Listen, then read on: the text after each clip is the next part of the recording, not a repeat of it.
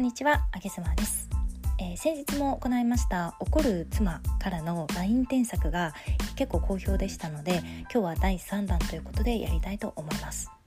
えー、今回もパートナーシップの関係修復のコミュニティのメンバーに素材を提供いただきました、えー、今回はですね、えー、長文の LINE が来たんですよしかも連続パンチが来た時にどうすればいいかわからないということでしかも気がめいっちゃうというお話だったんですねあのよく女性怒ってるとですね連続パンチと言いましてもう何回も何回も連絡をしてくる LINE を送りまくる相手の返信が来る前に連続連続でパンチを打ち続ける方ってたまにいるかと思うんですけれども今日はそんな怒った奥様の LINE を分解していきたいと思います。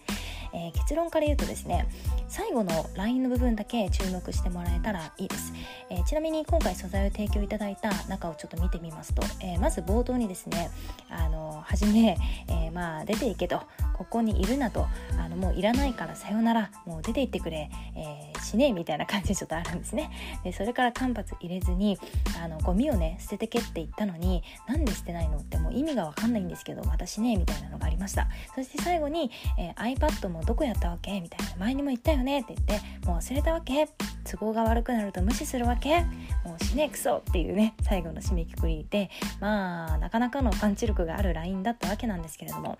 えー、この場合ですねもう長すぎてどこに返信したらいいかわからないじゃないですか。であのしかもどれを多分返しても反論が来るから返せないっていう気持ちもあると思うんですよね。でそういったパンチの連打が来た場合っていうのはこの長い全ての文章の中で、えー、ぜひ最後の文面だけ注目してあげてください、えー、そこに全神経をもう集中させて、えー、返信を1本打ったらと思います、え女性はえー、何度も私言っておりますが感情の生き物なんですよね、え、自分がどれだけ辛かったか自分がどれだけ悲しい思いをしたかっていうところを理解してほしくてで怒りの表現方法をとって自分をこう守りながらパートナーに必死に伝えようとしています。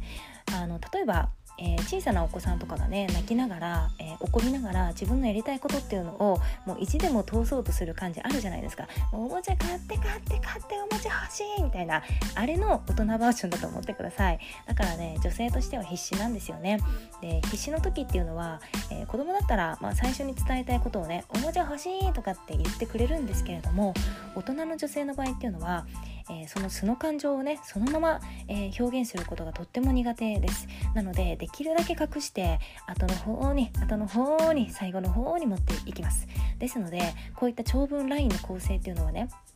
えー、大体初めの冒頭に、えー、強烈に怒ってね相手をディスりまくります。でそうすることで何をしているかというと自分がねこんなに傷ついている自分こんなに怒っているんだよっていうことを必死に伝えているんですよね。今回の、えー、いただいた素材の LINE であれば、えー、死ねっていう言葉が何回も冒頭に出てきたりだとか出ていけ出ていけ出ていけみたいなのが連打されているんですけれどもまさにここですね。ここが感情をずっと吐き出して、えー、自分こんなに傷ついてこんなに怒ってるんだよっていうのを伝えるためにこういう風な暴言を吐いております。えそして中盤ですね。中盤の LINE を見てみると冒頭でこのように感情を吐き出したのでちょっとすっきりしてきてあの徐々に徐々に言いたいことを書いているんですよ。でこの素材いただいた LINE であれば、え例えばゴミを捨てていってって言ったのにあのなんで捨てないの？意味がわからないとかね。っていうのが中盤にあります。ここがまさにそれですね。そして最後の文脈に注目していただいてきたいんですけれどもこれが最後に無視するわけっ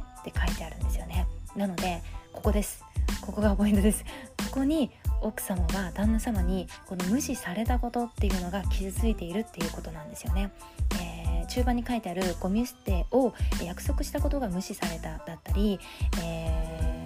最後の方に書いてあるんですけど iPad のね場所を決めておくっていう約束も無視された。でこの2つの無視されたっていうこと。旦那様からしたら無視しているんじゃなくってうっかり忘れちゃったとかっていうだけだと思うんですけれども奥様からしたらもう自分の存在を軽く見られてるみたいなっていうことに捉えちゃうんですよね。でそれに対して怒っております。ですのでここで旦那様がどう返信したらいいかという回答例としてはですねあの君との約束を無視し続けてしまって申し訳なかった。傷つけてしまってごめんなさいっていうふうに返していただきたいと思います、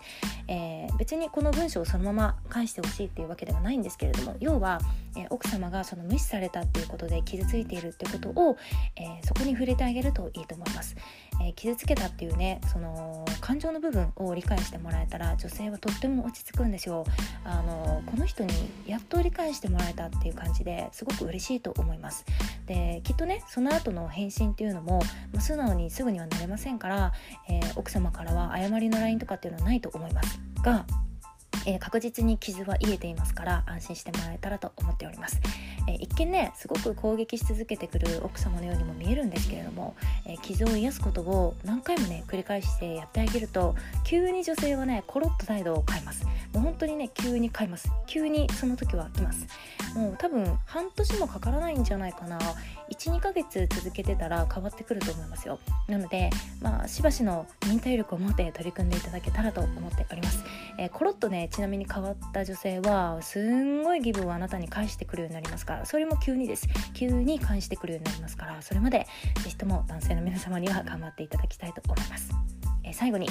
えー、パートナーシップにねついてこんな感じで書いた電子書籍「もう今日から妻に怒られない」という本が、えー、ありがたいことに、えー、ランキングで2位を獲得しているようですごい嬉しいですね。ありがとうございます。値段は490円で、え約4万文字の、え文章分量になっております。でまた私が運営するパートナーシップを学ぶ、えクローズドのコミュニティがあるんですけれども A ビジョンプラスっていうね名前です。が、えこういった悩みを持つ方々とパートナーシップを学んでおります。こちらは、え月額1500円で入れます、えクローズドの、えー、Facebook のグループになります、えー、本名を明かしたくない方はもちろんあのあだ名とか私も上げずまで参加しております。概要欄の方に、えー、概要を載せておきます。結構内容ボリューミーでございます、えメンバーの全員とのライブを開いてそこでパートナーシップについて学んだりだとか、まあ、こういった上げ妻からのコンテンツっていうのも結構頻繁に放出しております。で私が一番これいいなって思うのはあの男女ともにいるんですよ。で女性の方が今のところちょっと多いぐらいになっているんですけれども奥様の本音とかで旦那様側からの本音みたいなものが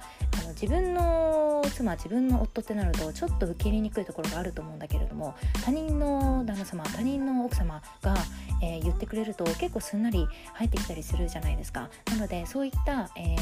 ー、違う立場の方の本音を知れるっていうのも非常にめちゃくちゃいいかなというふうに思っております、えー、コミュニティは7月15日から、え次回のメンバーの受付がオープンされますので、まあ、私の Twitter とか、えラジオの方でもまた告知させていただきますのでよろしければ見てみてください。ということであげずまでした。バイバイ。